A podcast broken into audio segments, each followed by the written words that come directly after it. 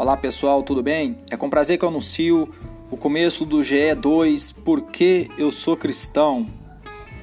Foi assim que se despediu dele Billy Graham em 2011. O mundo evangélico perdeu um de seus maiores porta-vozes e eu perdi um de meus amigos pessoais e um conselheiro. Aos 90 anos de idade, numa quarta-feira cinzenta, o mundo perde John Stott e nós ganhamos um profundo defensor da fé cristã.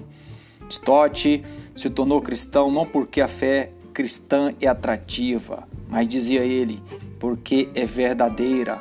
Assim nós vamos discutir durante sete encontros as afirmações a respeito da nossa fé. Não perco todas as quintas-feiras às 20 horas. Aguardo todos vocês e até lá.